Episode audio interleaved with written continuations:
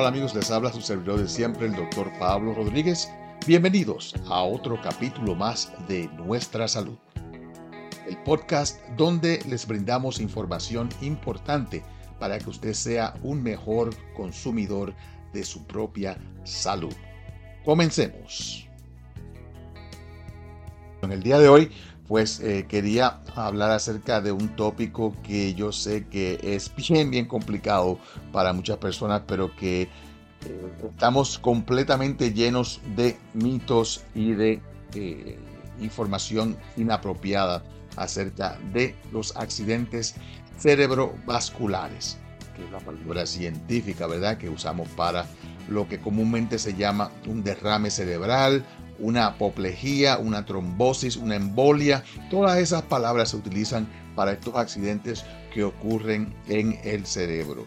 Y para que las personas pues entiendan exactamente qué significa esto. Esto simplemente significa de que la persona está sufriendo una interrupción de la circulación del cerebro, ya sea porque tiene un vaso sanguíneo en el cerebro que se ha roto y está sangrando y, está, eh, pues la sangre no está llegando donde tiene que llegar, o un coágulo de sangre ha bloqueado un vaso sanguíneo en el cerebro. Ah, y este es el tipo de apoplejía o de ataque cerebral más común que ocurre cuando tenemos estos coágulos. ¿Y por qué es importante eh, de que reconozcamos esta condición? Porque mientras más temprano la persona reciba tratamiento, mayor la posibilidad de que se recupere eh, con la menor cantidad de complicaciones y de debilidades. Bien, bien importante.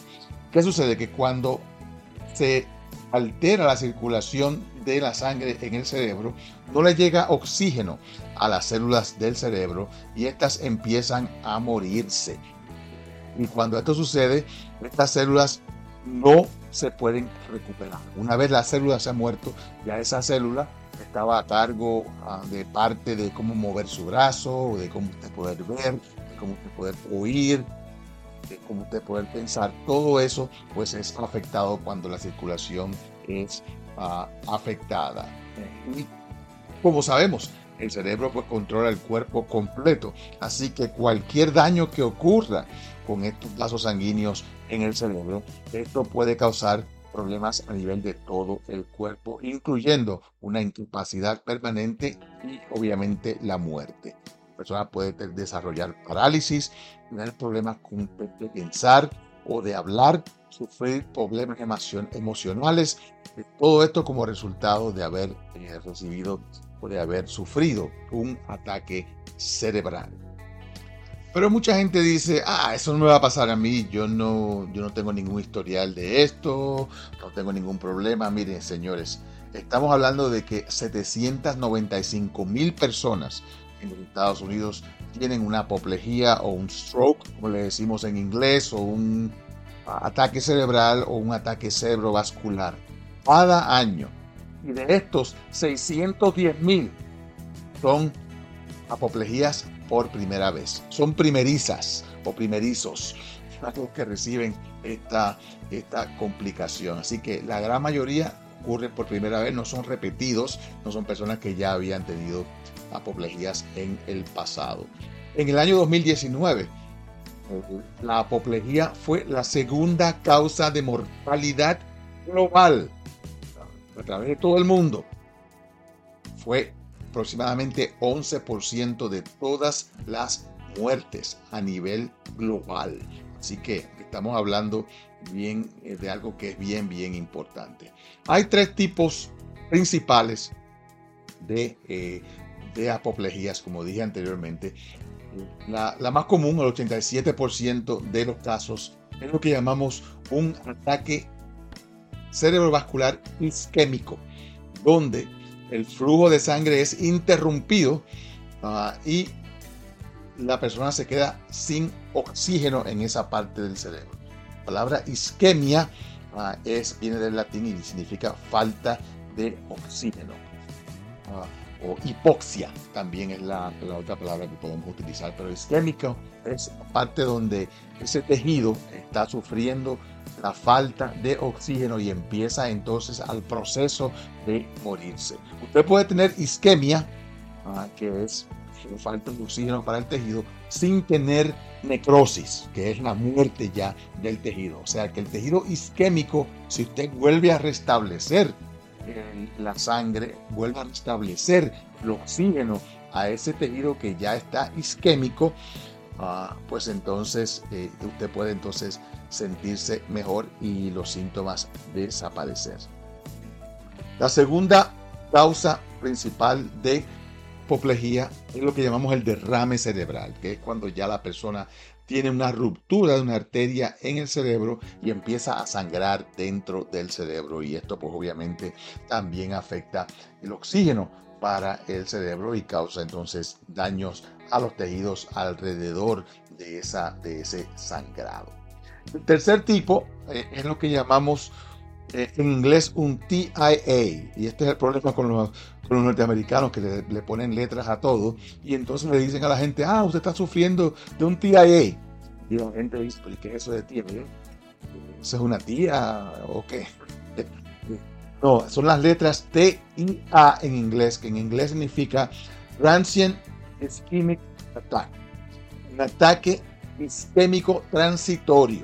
Como dije, isquémico cuando no hay suficiente oxígeno en parte del cerebro. Es lo que se le llama una mini apoplejía o un mini stroke eh, en inglés, donde la persona sufre de una interrupción de flujo sanguíneo, pero es temporero, que no dura más de 5 minutos. Y por eso es que el tejido no se muere y la persona se recupera. Puede tener los síntomas de un, de un stroke, de una apoplejía, pero es bien de corto, de corto plazo. Ah, y es importante entonces que entendamos eh, cuáles son los, ah, los síntomas ah, más comunes que desarrollan las personas cuando están sufriendo de una de un ataque cerebral, de un ataque cerebral. ¿Cómo podemos prevenir un ataque cerebral? Bueno, bien importante, eh, porque eh, la, las mayores causas de los ataques cerebrales son condiciones médicas que no son tratadas y que no están siendo evaluadas por un médico. ¿Qué me refiero? Presión arterial alta, problemas del corazón, el colesterol alto, la diabetes y la gordura, gente. Toda esta gente que fuman y que están obesos están a mayor riesgo de desarrollar una apoplejía o un accidente cardiovascular. Y especialmente el riesgo más peligroso es esa presión arterial alta. Esta gente que dice, ah, yo tengo la presión alta, pero yo no siento nada, yo no me siento enfermo. Señores, por eso es que le llaman el asesino silencioso a la presión arterial alta, porque eh, cuando usted tiene la presión alta, usted corre entre 4 y 6 veces más el riesgo de sufrir un ataque cerebral que una persona que la tiene completamente normal. Y si ya usted tiene un problema cardiovascular, corre dos veces más el riesgo de sufrir un ataque cerebral que alguien que no sufre de ninguna enfermedad del corazón. Así que bien, bien importante que nos mantengamos saludables, manteniendo una presión normal, cuidándonos con nuestro médico para problemas del corazón y bajando el colesterol, el consumo de azúcar, si usted es diabético obviamente, y bajando de peso tenemos que bajar de peso, personas, porque esto es uno de los problemas principales en desarrollar este tipo de condiciones. Así que bien, bien importante que lo entendamos. ¿Cuáles son los síntomas que desarrolla la persona que está sufriendo un ataque cerebral? Y esto es bien esencial, porque si usted está sufriendo esto y llama inmediatamente al 911 y le dice al, al que está contestando el teléfono, estoy sufriendo de un stroke, estoy sufriendo de una apoplejía, ah, pues ya estas personas saben qué hacer para que prevenir el daño más severo y las complicaciones más severas que es la parálisis y la discapacidad. Así que bien, bien importante eh, de que lo entiendan. ¿Qué podemos experimentar? Bueno, cuando usted está sufriendo un ataque cerebral, usted puede sentir una, un adormecimiento o una debilidad repentina en la cara, en el brazo, en la pierna y especialmente en un solo lado del cuerpo. De pronto se puede sentir confuso, ah, problemas hablando o entendiendo lo que otros dicen. Esto se llama afasia. Ah, la palabra científica, que significa de que la persona no o no entiende o no puede expresarse. De pronto como que no encuentra ni cómo hablar. Problemas de la visión en uno o en ambos ojos, problemas repentinos de caminar, mareos, pérdida de equilibrio o de la coordinación y dolor de cabeza repentino o intenso sin una causa aparente. Así que todos estos síntomas son importantes y si usted los está sintiendo, pues es esencial de que eh, pues llame al 911 para que lo atiendan inmediatamente y de esa manera prevenir las complicaciones más severas de esta condición. Hay tratamientos que se pueden dar inmediatamente, hay medicinas que pueden disolver los coágulos si es un coágulo lo que usted eh, está experimentando. Ah, y obviamente cirugía de emergencia, si es que está sangrando dentro del cerebro, ahí tienen que entonces pues eh, operarlo para eh, parar ese sangrado ah, y evitar de que le cause la muerte o que le cause más discapacidad en el futuro. Así que bien, bien importante. ¿Qué podemos decir entonces acerca de los mitos que hay con la apoplejía o con los strokes, como le decimos en inglés, o los ataques cerebrovasculares? Bueno, la gente inmediatamente dice, ah, esto es el problema del corazón. No, esto no tiene que ver, el corazón sí afecta, no hay duda alguna, pero el, problema principal es un coágulo de sangre o un sangrado dentro del cerebro. Ah, es un problema del cerebro, no un problema de, corazón.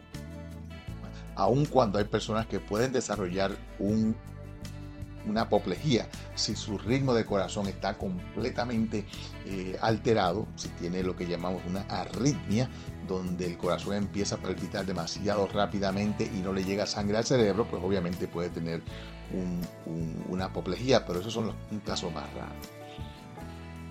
Segundo, las apoplejías no se pueden prevenir. Mentira. Se pueden prevenir si usted se cuida, si usted baja su presión, si usted controla su colesterol, si usted controla su obesidad, su diabetes y si maneja las arritmias cardíacas, como dije anteriormente. Hay medicinas que le pueden controlar su ritmo cardíaco y de esa manera usted no eh, pues va a sufrir una apoplejía en el futuro. La apoplejía no corre en familias. Mentira, hay factores genéticos que le pueden dar un riesgo más alto de desarrollar una apoplejía si usted tiene ya un historial de muchas personas con alta presión en la familia o con otros factores cardiovasculares que son hereditarios, pues obviamente eso le puede eh, pues aumentar su riesgo de desarrollar una apoplejía. Los síntomas, otro de los, otro de los mitos, los síntomas de un stroke, de una apoplejía, de una, un derrame cerebral o un ataque cerebrovascular. Pues eso es muy difícil de, diagnosticar. No, mentira. Ah, en inglés tienen, pues, como siempre, como les dije, siempre usan letras. Pues tienen el acrónimo que es FAST. F-A-S-T, que es, en inglés significa rápido, porque mientras más rápido usted lo reconozca, mejor es. F viene de face, face drooping, que es que se le debilita un lado de la cara. A viene de arm weakness, que es debilidad en el brazo. Un brazo ah, se, le, se le pone bien débil y no lo puede ni levantar o no lo puede mover. Este viene de speech. En inglés significa eh, el habla, que tenga dificultad en el hablar o que tenga el, habla así toda, pues, este, alterado. T es de tiempo, tiempo para llamar al 911. Así que bien, bien importante. como dije anteriormente, una debilidad, una pérdida de sensación en la cara, en el brazo, en un lado del cuerpo, confusión, dificultad en hablar, dificultad en visión, dificultad caminando, dolores de cabeza. Otro de los mitos es de que, ah, si ya te dio una apoplejía, ya le dio una apoplejía a tu, a tu abuelita, ay bendito, pobrecita, de esa, no, de esa no se salva. Mentira, si usted se atiende a tiempo, si usted llama inmediatamente al 911 y lo lleven al hospital a tiempo, un hospital que tenga la capacidad de tratar a las apoplejías, usted va a salir bien. Eh, y yo les digo, para mí, uno de, de los momentos más eh, impresionantes eh, como estudiante de medicina fue un paciente que yo tuve que lo, lo vimos en la sala de emergencia y, el hombre estaba completamente confuso, no podía hablar, no podía caminar, tenía un beso paralizado, el lado de la cara caído. Y yo, como un ignorante estudiante de medicina, estaba todo triste porque decía, este pobre viejito de esta no sale. Señores, dos semanas después, este señor salió caminando por la puerta principal del hospital. Día por día se veía la mejoría de los síntomas. ¿Por qué? Porque lo atendimos a tiempo y lo que sufrió fue isquemia. El tejido se puso falto de oxígeno, pero no se murió. Y por eso pues pudo entonces salvarse. ¿Y como lo hicieron? Con una medicina que le disolvió el coágulo que le estaba bloqueando la arteria del cerebro. Pero esto tiene que ser minutos. Pues de que empiezan los síntomas no puede ser al otro día decir, bueno, vamos a ir al hospital mañana o a la sala de emergencia. No, tiene que ser inmediatamente tan pronto ocurran estos síntomas. Ah, mientras más tiempo pasen los síntomas, peor va a ser la condición de que pueda mejorarse y de que entonces pueda recuperarse. Los otro mito es de que la apoplejía es para la gente vieja, eso es para los viejitos. Señores, no. Definitivamente no. Claro está. La gran mayoría ocurren en personas mayores de edad. Ah, y el riesgo de apoplejía se duplica a 10 años después de que usted cumple los 55. Así que 75 se duplicó el riesgo, de 65 a 75 se duplicó de nuevo. Ah, así que, pero esto puede ocurrir a cualquier edad. Y para que lo sepan, 34% de las, de las hospitalizaciones eh, pues fueron de personas menores de 65 años de edad. Y 15% de, los, de las apoplejías isquémicas o de los ataques isquémicos cerebrovasculares ocurrieron en adultos jóvenes y adolescentes. En el caso de los adolescentes, las pastillas anticonceptivas son uno de los factores de riesgo Obviamente si tienen ya alta presión, diabetes, obesidad, problemas de colesterol y fuman, pues van a tener un riesgo mayor. Todos, otro de los síntomas, otro de los, no, de los mitos, no de los síntomas, otro de los mitos es de que todos los apoplejías tienen síntomas. Y no, en verdad, personas que a veces son, son silenciosos, que la persona ni se da cuenta de que está sucediendo y se encuentra entonces a veces en una radiografía porque la persona se creyó o le dio un dolor de cabeza y encuentra entonces que ha habido un cambio ya en el cerebro, especialmente en personas que desarrollan problemas de personalidad, donde la gente piensa, ah, ya está viejita, ya está senil, cuando en realidad lo que tuvieron fue una apoplejía. Otro de los mitos de que si estos mini strokes o estos mini apoplejías, eso no es arriesgado. Eso, me dijo el doctor que eso no, no es problema, que, que, como se va inmediatamente, pues no tengo que preocuparme. Bueno, de verdad que eh, esto es incorrecto. Definitivamente esto puede ser un, inicio de una apoplejía mayor y ya nos indica de que hay un problema eh, con la persona y tiene que ser vigilada, tiene que ser evaluada, tiene que tener un seguimiento bastante, bastante eh, pues profundo para estar seguro de que no está desarrollando una apoplejía mayor. Otro de los mitos es de que cuando te da una apoplejía, un stroke, te quedaste paralizado y ya para siempre. Bueno, no, esto no es así. Esto puede eh, que la persona sí desarrolle parálisis en un lado del cuerpo. Es interesante porque es el lado opuesto. Si usted, se paraliza del lado derecho, eso significa que su apoplejía ocurrió en el lado izquierdo y puede afectarle su, como dije, el habla, su habilidad de poder eh, caminar y problemas de la memoria o de la visión. Así que no todo tiene que ser parálisis, pero, pero puede afectarlo, como le dije, todas estas partes del cuerpo. El último mito que tenemos es de que los, las apoplejías pues se recuperan rápidamente. Y esto no es así. Eh, dependiendo de la cantidad de isquemia y de necrosis que haya habido, pues la persona se puede recuperar. 10% hacen una, recuperación rápidamente. Otro 10% que requiere pues un nursing home, una casa de convalecencia porque no puede mantenerse en la casa. 25% se recuperan con eh, problemitas, pero no muy fuertes. 40% terminan con discapacidades moderadas o severas. El tiempo crítico de recuperación son esos primeros dos o tres meses después de que ocurre la apoplejía. Y si ya han pasado dos o tres meses y la persona no está caminando o no, o no ha recuperado sus facultades, entonces en ese caso ya tenemos pero lo más importante que queremos dejarles saber en el día de hoy es que el tiempo de acción es lo más importante. Llamar al 911 cuando tengan todos estos síntomas de los que hemos hablado en el día de hoy. Bueno, espero que hayan disfrutado del programa y que hayan aprendido un poquito. Saben de que esto no es el único lugar donde usted puede conseguir esta información. Pase por nuestro sitio web, nuestrasalud.com y haga una búsqueda de apoplejía y encontrará ahí toda la información, diagramas, aplicaciones acerca de todo lo que hemos hablado en el día de hoy. Para eso es que creamos este recurso, para que usted sea una persona informada.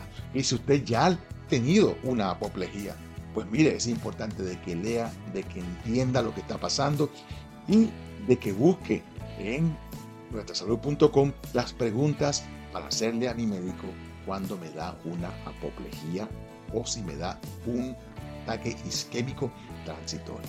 Gracias por estar con nosotros en el día de hoy. Se despide de ustedes. Su de siempre, Pablo Rodríguez.